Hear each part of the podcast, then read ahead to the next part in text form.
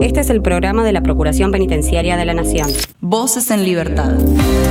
Nueva temporada. Nuevas voces. Nuevos segmentos. Más contenido. El mismo compromiso. Voces en Libertad. Atravesamos los muros.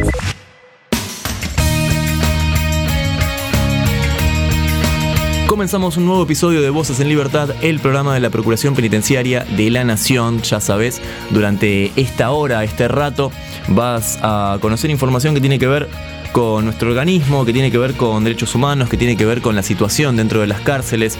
Bueno, vamos a, ir repasando lo más importante de la semana, por supuesto. Está Tomás Rodríguez Ortega en la edición, está el equipo de Relaciones Institucionales con colaboración de prensa en la producción, Florencia Sosa, mi nombre es Damián Fernández y esto es Voces en Libertad. Denuncia SAL 0800 333 9736. Hace valer tus derechos.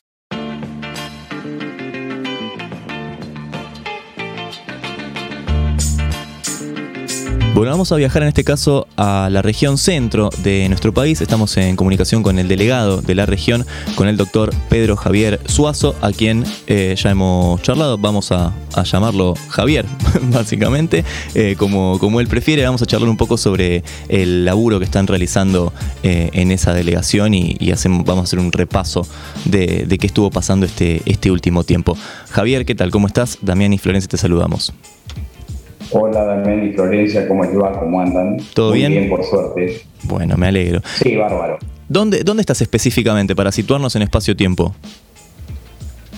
Nosotros estamos en Santa Rosa La Pampa, la capital de la provincia, y tenemos a cargo la unidad 25 de Pico, la 4 la de, de varones, la 13 de mujeres y la 30 de menores. Ahí está, como para delimitar entonces la, la región centro. Se entiende cuál es el centro, pero, pero para saber cuáles son los, los límites. Em, bueno, Javier, si querés empecemos hablando eh, un poco de, cómo estuvieron laburando este último tiempo. Estamos atravesados por, por la pandemia, seguimos un poco atravesados, ya de hecho en teoría estamos en la última etapa, queremos creer que estamos en la última etapa, pero, pero bueno, ha sido, ha sido un tiempo difícil, ¿no? Me imagino. Sí, ha sido un tiempo difícil, raro para todos. Nos tuvimos que acostumbrar a una nueva forma de vivir estos dos años. Ahora, por suerte, la cosa mejoró bastante. En Santa Rosa, ayer leía los diarios y se reportaban cinco casos de COVID y no había ningún internado por primera vez en La Pampa. Eh, lo, sacaban como una, como una tapa, digamos, de, los, de, los, de las revistas virtuales o de los diarios virtuales este, bueno, mejoró un poco la cosa, mucha gripe, eso sí, no sé si qué estará pasando allá, pero algunos médicos dicen que es post-COVID, que ha habido mucha gripe también en las unidades y en la gente en general. Javier, em, ya que arrancamos hablando por este lado, déjame consultarte cómo se viene desarrollando el plan de vacunación adentro de, estos cuatro penales en los que ustedes trabajan y monitorean cotidianamente. Por suerte, el plan de vacunación es muy bueno. Al principio, como nos pasaba a todos, fue adentro de las unidades, había solo una parte de los detenidos, al principio solo aquellos que tenían eh, cuestiones de riesgo, de salud, este, vacunaron, luego empezaron a vacunar a todos y casi todos, salvo los que se niegan eh, a vacunarse, pero en la actualidad, eh, el otro día revisábamos eso, no hay ninguno, eh, están todos vacunados con dos dosis. lo que pasa afuera de, las unidades es que casi todos están vacunados con tres dosis, ¿no? pero bueno, en, en, las unidades tienen dos, dos en todas las unidades. Bien, Ese es el plan de vacunación que tienen y van a seguir, según dicen ellos, tratando de dar las tres dosis. Ok, ok, ok, perfecto. Bueno, eh, en este contexto en el que se pudo volver a visitar las cárceles, ¿no? Me, me imagino cómo, cómo están en cuanto a, monitoreos. Eh, ¿Hay algo que, quieras destacar en cuanto, en cuanto a ese tema? Si estuvieron realizando monitoreos recientemente y, eh, se, y dieron nota de algo. Nosotros reanudamos los, los monitoreos hace un tiempo Este, igualmente, nosotros, en el caso de La Pampa, en la delegación nuestra, nunca, siempre vinimos a la delegación. Digamos, eh, hicimos burbujas y trabajamos desde la delegación, eh, sobre todo para, no tuvimos delegación de llamada, entonces siempre estuvimos de a grupos, digamos, este, que digamos, estaba bueno en el sentido de que teníamos todo el material acá para trabajar, para interactuar con los, con los internos que nos llamaban, y en algunas oportunidades fuimos también a las unidades en casos extremos, digamos, o casos muy urgentes en, en, plena pandemia. No, no fuimos demasiado, pero, pero ya comenzamos normalmente a ir a, a todas las, las, unidades, a hacer monitoreos este, y, bueno, hacer los informes de los monitoreos, eh, que eso estaba muy bueno porque, digamos, nosotros laburamos de ir a la cárcel, no trabajamos de otra cosa que es donde se encuentra el trabajo, donde se encuentran los problemas, donde está, está la cuestión, digamos, a, seguir. Este, por suerte ahora volvimos a, bastante a la normalidad. Eh, si bien existieron algunos rebrotes en enero de COVID, eh, pero no fueron tan grandes como los anteriores. Javier, y en este marco donde durante bastantes meses, por no decir dos años, se vieron suspendidas distintas actividades, ¿cómo se encuentran ahora en 2022 con el tema de, las clases o los talleres de trabajo? Los talleres de trabajo están funcionando normalmente y las clases también, por suerte. Ya están dando clases las... Eh, eh, todos los, docentes, digamos, están yendo a la unidad y retomaron las clases normalmente. Eso está buenísimo porque en la época de pandemia no, lo hicieron y eh, actualmente este, sí, se está trabajando normalmente como se trabajaba antes de la pandemia. Bien, bien, bien, bien. Eh, claro, sí, bueno, de a poco va volviendo todo, todo un poco a la, a la normalidad, por supuesto. Eh, sí, de a, poco, de a poco algunas cuestiones son más lentas, siempre como que comienza todo fuera de la unidad y luego con un tiempo, con protocolos, con, con este, barbijos, eh, con existencia, digamos, eh, sobre todo para los que entran a la unidad, ¿no? que son los que podemos contagiar. Es el problema, ¿no? En general los, detenidos están dentro de la unidad, los que lo pueden contagiar son los, penitenciarios o nosotros. Claro. Entonces, eh, o los docentes o los que entran de, por fuera. Mm, por suerte no ha habido casos, en enero hubo como un rebrote, eh, tuvimos dos casos, tres positivos en la unidad 13, cuatro, eh, dos positivos en la unidad 4, se aislaron los pabellones, eh, en el caso de la unidad 4 se aisló el pabellón 6 alto a todos los detenidos que estaban en ese pabellón, y en el caso de la unidad 13 eh, se aislaron los pabellones 1, 3, 4, son cuatro pabellones.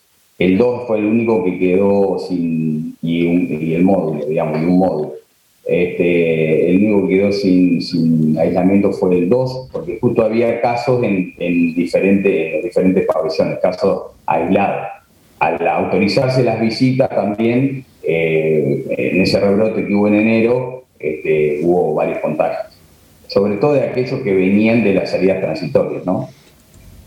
Claro. Javier, y en este, en este último, los últimos meses que ustedes fueron visitando los distintos, las distintas unidades penitenciarias, ¿cuál fue la preocupación de las personas privadas de libertad que más se hicieron notar?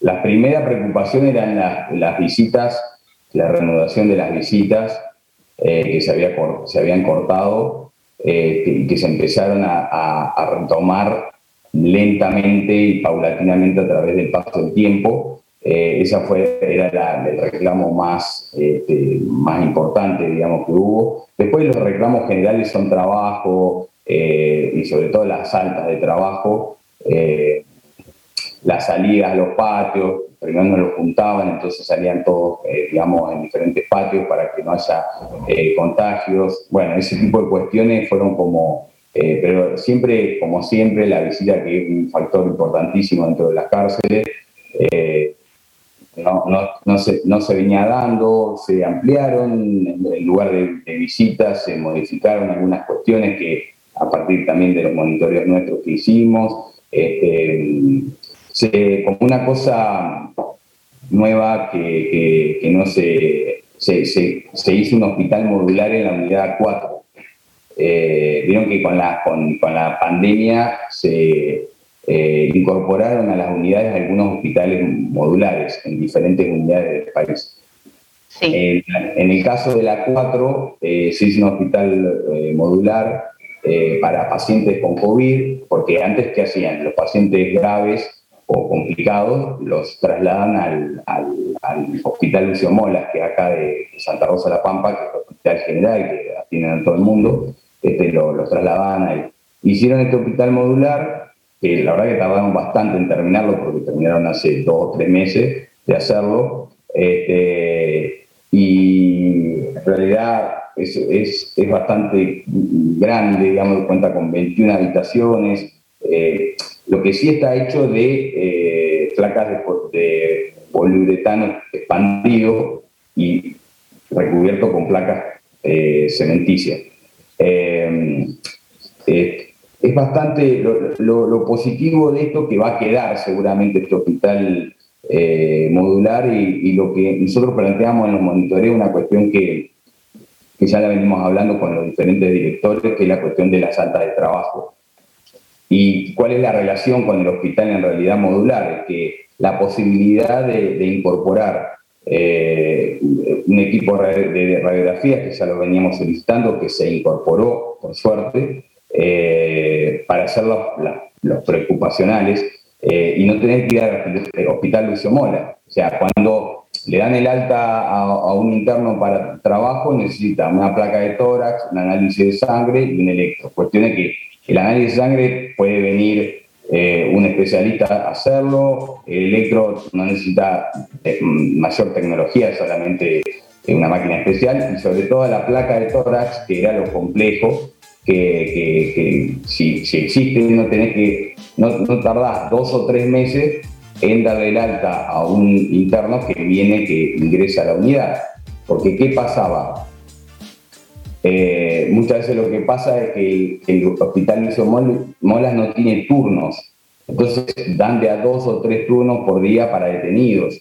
Entonces, en, realidad, eh, ahí se presenta como un, problema entre lo que es salud pública y lo que es eh, la unidad penitenciaria, porque la unidad les pide, les pide turnos y, el hospital Lucio Molas no se lo da. con esto eh, posibilitas cuando exista, cuando, cuando se dé de alta, porque todo tarda, este, cuando se dé alta esta posibilidad, o vas a tener un, interno que ingresa a la unidad 4 y vas a tener una placa de tórax rápidamente, un análisis, un análisis de sangre rápido y un electro, y ya no tenés que derivarlos al hospital Lucio Mola. Lo que derivas en realidad al, Lucio Mola son problemas complejos o, enfermedades eh, concretas que sí, ahí sí este, requieren atención médica urgente. Claro. Claro, claro, sí, sí, sí. Em, eh, Javier, te agradecemos mucho la, comunicación, nos estamos quedando sin tiempo. Bueno, les agradezco a ustedes la, nota y a disposición siempre para lo que necesiten. Muchas gracias, muchas gracias y por supuesto sí, estamos, estamos al habla para, para ir actualizando la, la información. Te mandamos un abrazo. Un abrazo y que anden bien todos. Muchas gracias. Hablábamos con el doctor Pedro Javier Suazo, él es delegado de la región centro de la Procuración Penitenciaria de la Nación.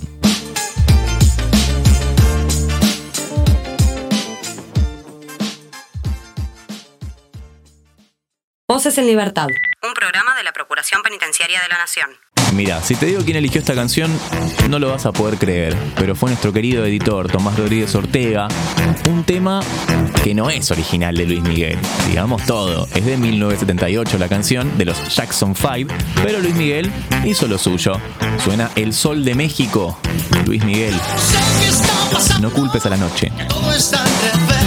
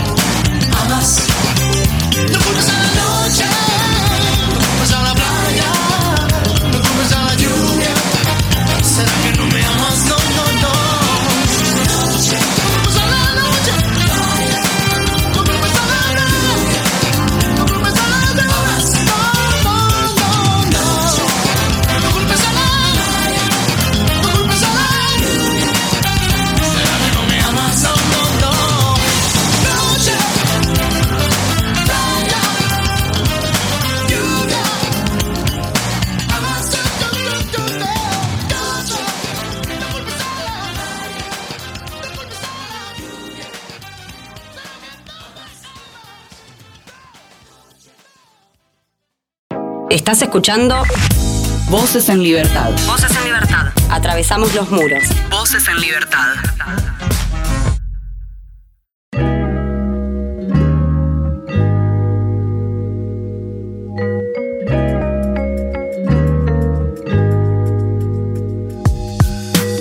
Hace un tiempo, si no me equivoco, el año pasado tuvimos el placer de, hablar con ellas de este tema. Eh, estamos hablando de la ley Micaela, que se comenzó a implementar dentro de la Procuración Penitenciaria de la Nación y eh, en este caso tenemos que hablar del el relanzamiento para, para este año. Estamos en comunicación con la licenciada Rocío Mateos y con Maya Greenspoon, ambas eh, son las encargadas justamente de, de esto dentro de la Procuración Penitenciaria de la Nación. Rocío, Maya, ¿cómo están? Damián y Florencia las saludamos. Buenos días, Damián. Buenos días, Florencia. ¿Cómo andan? ¿Todo bien? Bien, bien, acá sí. Eh, arrancando la nueva etapa de capacitación de ley Micaela.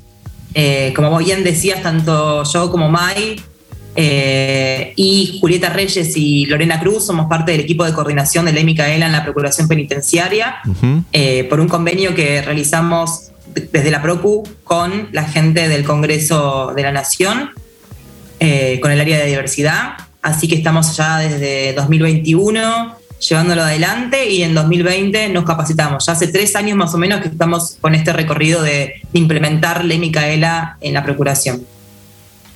Bueno, justamente hace, hace unos días se cumplieron cinco años del femicidio de Micaela. Eh, esta ley que lleva su nombre fue promulgada en 2019. Eh, acá Rocío, la compañera presente, fue mi coordinadora incluso en este curso, en esta capacitación que, que todos los trabajadores del Estado tenemos que hacer. Y el año pasado fue muy exitoso, ¿no? Participaron bastantes compañeros y compañeras. Eh, sí, por suerte sí. Estuvimos eh, varios meses eh, haciendo las capacitaciones o talleres de sensibilización, nos gusta decirle en realidad. Eh, y se capacitaron un total de 141 personas dentro del organismo, que es casi la mitad del personal que tiene la Procuración. Así que bueno, la perspectiva para este año es eh, que se capacite la, la gente que falta. Eh, y también poder lanzar la capacitación para directivos adentro del organismo, que eso, si bien nosotras eh, damos una mano para que pueda implementarse, no está a cargo nuestro, sino a cargo de, de, de la Cámara del Congreso. Eh, nuestra idea es poder llevar adelante eso durante este primer semestre. Semestre no, perdón. Eh, Esta primera mitad del año. Esta primera mitad del año, sí, perdón, eso es que me quería referir a eso. Eh, poder terminar con el total de la, población de la procuración, que igual es una procuración eh, que, viene creciendo, que después de la pandemia también eh, se sigue sumando gente, así que es como que estamos en una aventura que no sé si tiene fin, pero bueno, estamos muy contentos de poder llevarlo adelante. La verdad que nos, nos abrieron desde, bueno, desde los, directivos, las directivas de la Procuración, nos apoyaron siempre que con, las, las- las cuestiones que se nos ocurrieron llevar adelante de este programa, por ejemplo, el ciclo de charlas que hicimos con Dora Barrancos y que queremos seguir haciendo y, abriendo para el año que viene, para este año en realidad, y el año que viene también, nuevos espacios. Así que esperamos poder seguir eh, trabajando en eso y también sumar más gente de la Procuración, no solamente que, el equipo quede de nosotras cuatro, sino eh, ver la gente que la cursó y está interesada de seguir formándose y también eh, generando nuevos espacios dentro de sus ámbitos laborales eh, que tengan un lugar para poder desarrollarlo y llevarlo adelante, como tuvimos nosotros esta posibilidad de hacer ley Micaela, porque primero porque es un- una ley que es para todo el Estado, y segundo también porque fue un impulso que pudimos realizar por, un interés propio que tenemos, todas estamos formadas en género, y nos pareció interesante que, que era una necesidad más que interesante, era una necesidad del, del organismo también que sus trabajadores y sus trabajadoras que van a los, a los penales y trabajan con contexto de vulnerabilidad tengan información sobre el enfoque de, género, porque creemos que los derechos humanos no están completos si no se trabajan también bajo el enfoque de género. Claro, sí, sí, sí. Sí, sin dudas, sin dudas. Eh, bueno, y en este, en este relanzamiento entonces, que, porque bueno, el año pasado, como ustedes bien dijeron, ya estuvieron ¿no? a lo largo del año eh, dictando estos, estos cursos. En este relanzamiento, ¿cómo, cómo lo, lo, están planteando, digamos? ¿Están agregando alguna, alguna cosita, alguna cosita nueva, como, como vos decías, que, que todo el tiempo están, eh, la gente de la Procuración está abierta a las cosas que ustedes proponen? ¿O, o bueno, o, ya tienen, digamos, el, programa completamente armado y, lo están transmitiendo? Mira, en, términos generales, o sea, el programa está armado y en términos generales eh, es, bastante parecido al, del año pasado, sobre todo porque es como un, primer taller de sensibilización, entonces como que apela a, empezar desde el primer subsuelo, digamos, ¿no? Como no dar ninguna idea, ningún concepto por sentado, por sabido, sino arrancar desde cero. Esa es un poco la idea. Después, obviamente, a medida que mm, eh, van pasando grupos o vamos eh, notando distintas necesidades, eh, quizás se, plantean algunas dinámicas distintas o algunas prácticas o formas de desarrollar algunos de los temas que vemos, eh, bueno, que van variando, porque también creo que eso va variando de grupo a grupo. Tal cual, según las necesidades del grupo vemos que, eh, sumar y que no. Eh, y también queremos dejar en claro que el programa es un programa muy completo que fue organizado y gestionado y pensado por el Ministerio de las Mujeres junto con el Congreso y nosotros trabajamos en bases de material y después eh, tuvimos cierta libertad para poder incluir eh, en nuestras propias, nuestras, propias ideas, nuestros propios videos, nuestras propias acciones eh, para implementar online. pero, y también adaptarlo como a nuestro contexto de intervención, ¿no? Que no es lo mismo quizás o sea, lo que hacen desde la PROCU que, por ejemplo, en, en diputados. Claro, es que ustedes se capacitaron para poder capacitar también con, todas las características particulares que tiene la Procuración y sus necesidades, por supuesto.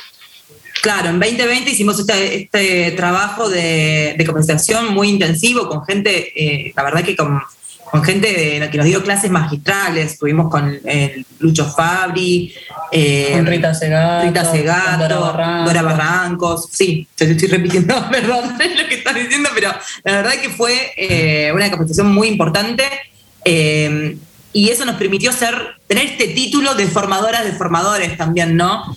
en Ley Micaela y también, bueno, tuvimos la oportunidad de conocer a Yuyo García, el papá de, de Micaela, quien eh, nos acompañó durante la formación y también estuvo en el cierre del año pasado.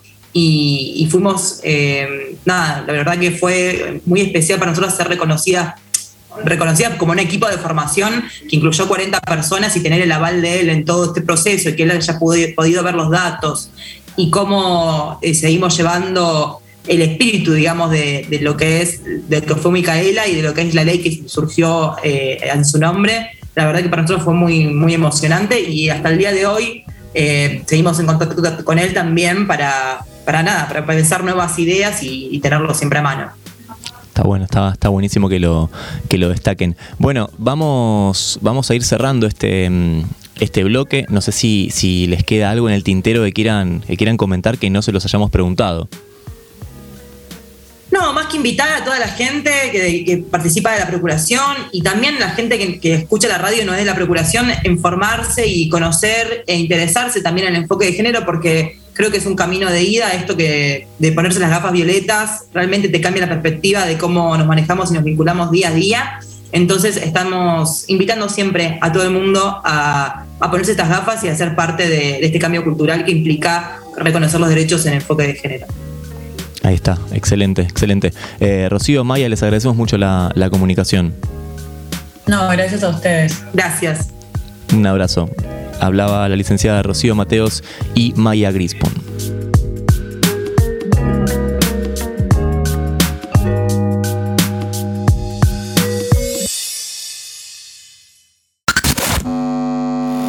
Síntesis de la semana. Noticias en un minuto.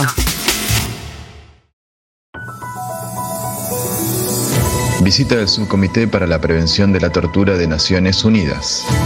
En el marco de reuniones previstas en el protocolo facultativo de la Convención contra Tortura, integrantes de la Procuración Penitenciaria de la Nación mantuvieron un encuentro con miembros del Subcomité para la Prevención de la Tortura, con la finalidad de dar a conocer las condiciones de detención en nuestro país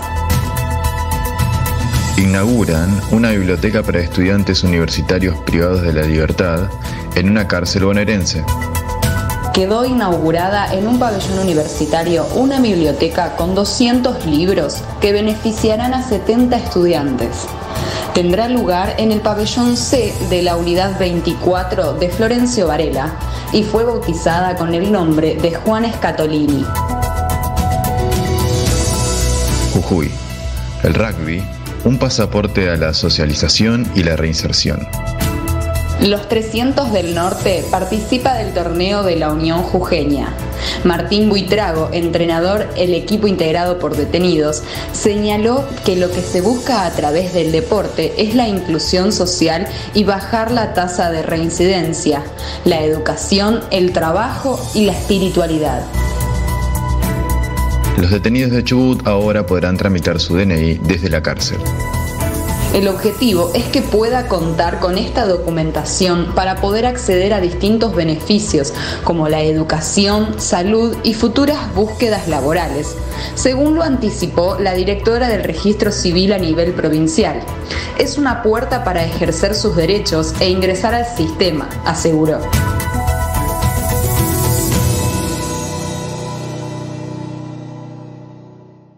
Voces en Libertad. Un programa de la Procuración Penitenciaria de la Nación.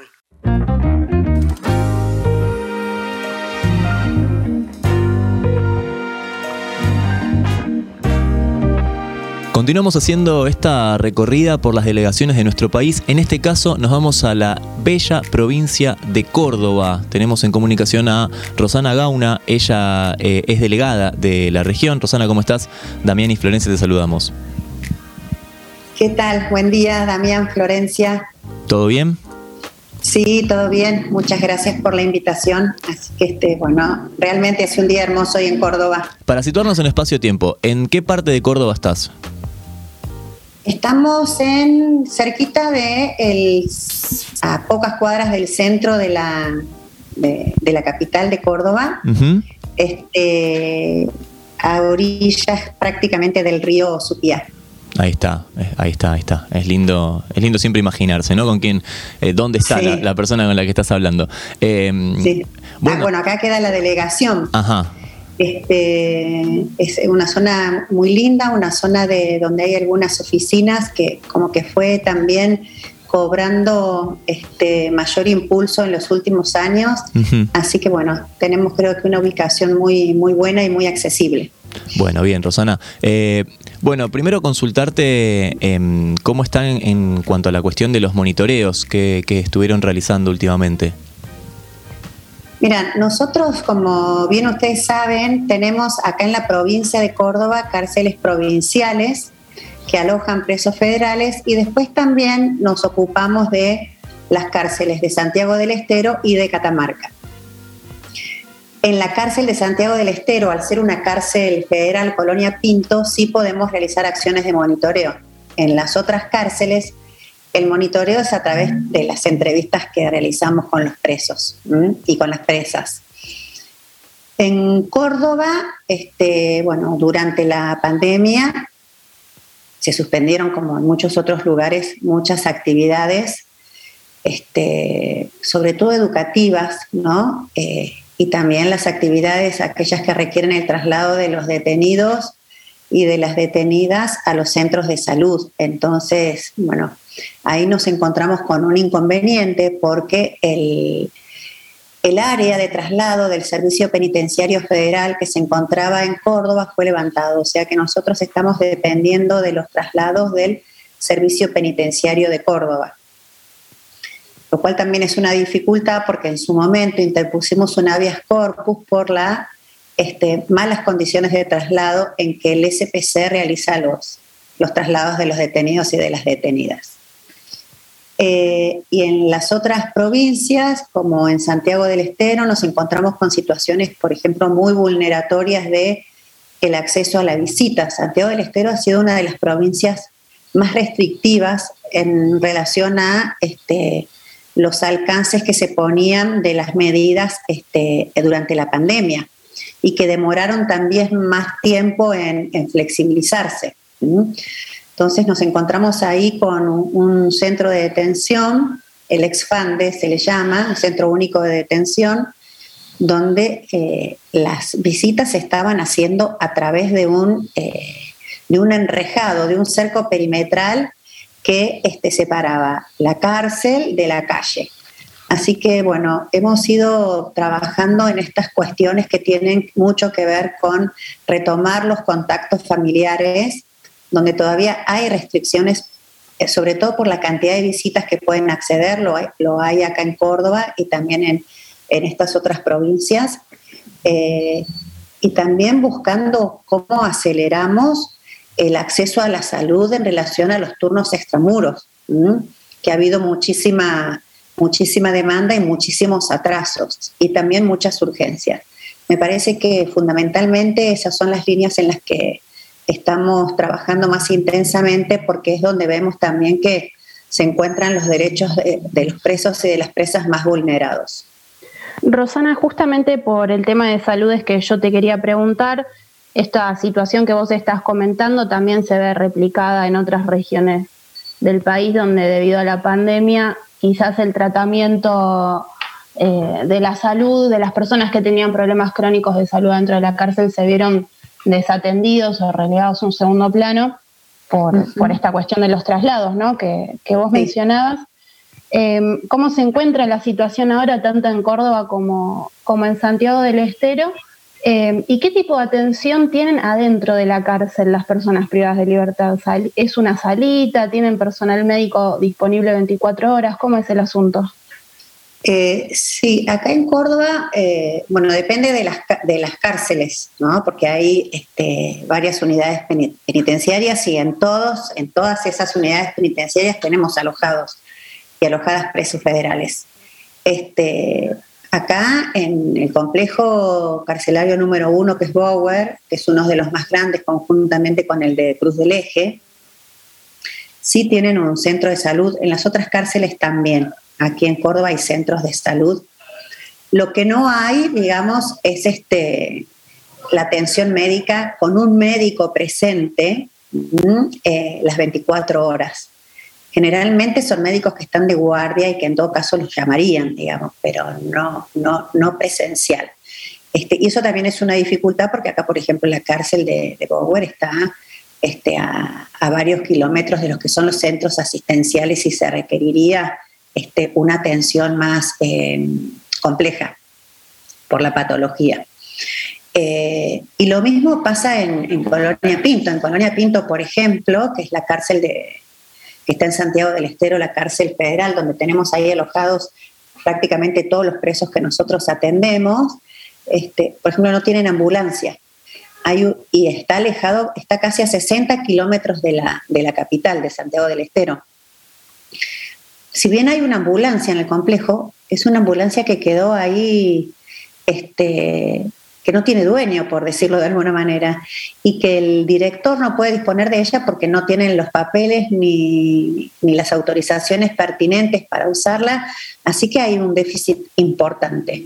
Eh, y lo que sí se está haciendo, me parece, es eh, intentando y acá en Córdoba, te digo, con, bastante éxito, si se quiere, regularizar lo que es la atención médica extramuros. En Santiago del Estero siempre es más complejo, es un problema que se viene teniendo desde hace mucho tiempo, la dificultad de la atención extramuros de, las personas que están, que están presas. ¿Y por qué, em, por qué se destaca como más complejo? en, Santiago Más complejo porque, primero porque hay una gran crisis en el sistema de salud pública en Santiago del Estero y también porque eh, no es una prioridad para, eh, bueno, para los hospitales públicos la atención de, las personas que están detenidas.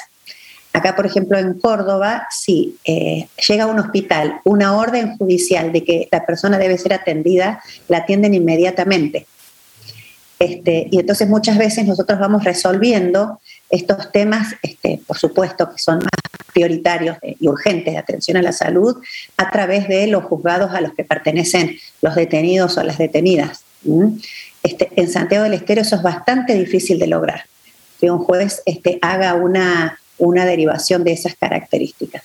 Así que, este, nada, y también digo, la, crisis del sistema de salud, si bien es general en el país, eh, me parece que en Santiago del Estero tiene unas características más particulares.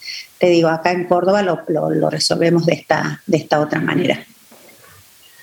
Rosana, vos recién nos comentabas sobre esta cuestión de, del acceso a la salud. Déjame preguntarte también por cómo está la cuestión de, de la educación y el trabajo. Mira, de la educación la educación se vio muy retrasada, el acceso a la educación durante la pandemia, la verdad que fue este, eh, un desastre aquí en Córdoba y también en Santiago del Estero. Recién están como intentando regularizar y reiniciar los cursos y no toda la oferta educativa que se tenía previa a la pandemia. Este, y en relación al trabajo, nosotros en Córdoba tenemos una situación particular que tiene que ver con que los presos federales, si acceden a un trabajo, eh, tienen que eh, recibir eh, la remuneración de las tres cuartas partes del salario mínimo vital y móvil. Eso es algo que el Servicio Penitenciario de Córdoba jamás realiza con, con los presos que están bajo su disposición, por lo cual es muy difícil que hoy un preso federal tenga trabajo en, en, las cárceles de Córdoba. Y en las cárceles de Santiago del Estero también este, lo que se vio fue mermada la cantidad de horas de que tenían los presos para, trabajar, por lo tanto también fue la, la remuneración eh, también mermó, digamos, ¿no? Esa fue una de las principales demandas que recibimos cuando realizamos la visita a Santiago del Estero por parte de, los detenidos. Así que eh, en realidad estamos en un punto, digamos, donde hemos retrocedido bastante en relación como a los ejes principales de trabajo que tenemos desde, desde la Procuración y desde las delegaciones. Parece que la pandemia, como a todos y a todas, nos ha traído muchos inconvenientes este, y también muchos retrocesos que la pandemia fue una excusa, ¿no? Porque bien sabemos nosotros que en la cárcel, digamos, este, lo que no se hace es justamente favorecer el acceso a estos derechos. Y entonces, bueno, la pandemia en muchos casos vino a operar como una excelente excusa para no llevar adelante las políticas ni educativas, ni de trabajo, ni las de promoción de salud que hubieran sido posibles en otro momento. Claro. Me gustaría aprovechar para comentarles que nosotros en Córdoba, desde la delegación de Córdoba, conjuntamente con el Observatorio de Derechos Humanos de la Universidad Nacional de Córdoba, estamos llevando adelante una diplomatura que se llama Derechos Humanos y Contextos de Encierro. Y hace 15 días comenzó la segunda corte de esta diplomatura. Tuvimos la visita de Alcira Daroki, que conjuntamente con un equipo de trabajo son los que se encargan del dictado del primer módulo, este, con una gran demanda para las inscripciones de mucha gente, no solamente de aquí de Córdoba, sino de otras provincias. Hemos decidido en esta segunda corte eh, hacer una, un dictado semipresencial. Digo esto porque, bueno, las personas que son de otras provincias no, no van a poder realizarlo, eh, pero bueno, también pensando en un futuro lograr este llevar adelante una modalidad virtual, pero la verdad que el tema de la, de la presencialidad es algo que estuvo desde el inicio, desde que se pensó esta diplomatura, también para favorecer este, a los actores locales y para poder debatir y discutir con ellos cómo son nuestras prácticas en los espacios de, de encierro, tanto en la cárcel como espacios de salud mental o donde se hayan alojado niñas, niños o adolescentes, este, y poner en tensión esas prácticas con los actores locales también permite de alguna manera impactar en lo que son las políticas públicas en este sentido acá en la provincia de Córdoba. Bien. Así que no quería dejar de mencionárselos. Bien, bien, bien, perfecto, perfecto que, hagas mención y que lo, y que lo destaques. Eh, Rosana, te agradecemos mucho la, la comunicación. Bueno, bueno, muy bien, Damián. Muchas gracias, muchas gracias, Flor. Y es que, bueno, siempre agradecida por la invitación, así que a disposición de ustedes. Muchas gracias. Te mandamos un, abrazo. Bueno, abrazo grande. Que tengan buen día. Chau, chau. Rosana Gauna es quien hablaba. Eh, ella es delegada de la Procuración Penitenciaria de la región Córdoba.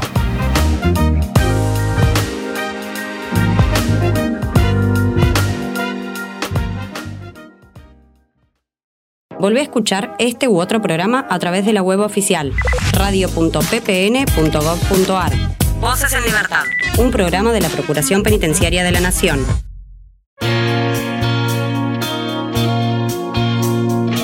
Una canción relativamente nueva una canción muy nueva del año 2021. El álbum, al parecer, todo ha sido una trampa. Nombre largo que le pusieron al disco. Airbag, esto es Pensamientos.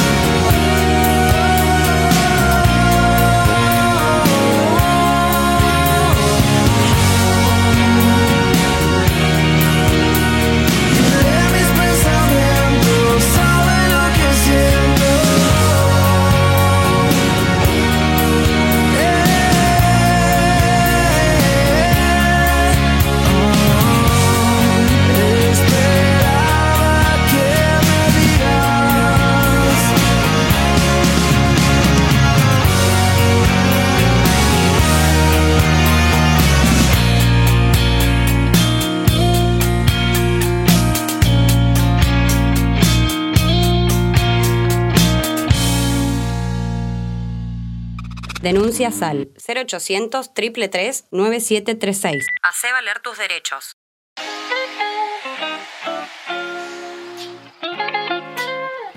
Y hasta acá llegamos con esta edición de Voces en Libertad. Ya sabes que podés encontrar más información en www.ppn.gov.ar y en radio.ppn.gov.ar. También están todos los bloques subidos en nuestro canal de Spotify. Nos buscas como Radio PPN. Estuvo Tomás Rodríguez Ortega en la edición. Estuvo el equipo de Relaciones Institucionales con colaboración de prensa en la producción. Florencia Sosa, mi nombre es Damián Fernández y nos encontramos la próxima semana en un nuevo Voces en Libertad. Chau.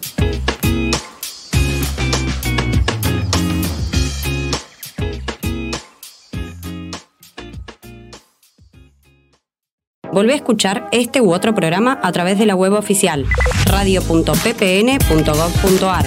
Voces en libertad. Un programa de la Procuración Penitenciaria de la Nación.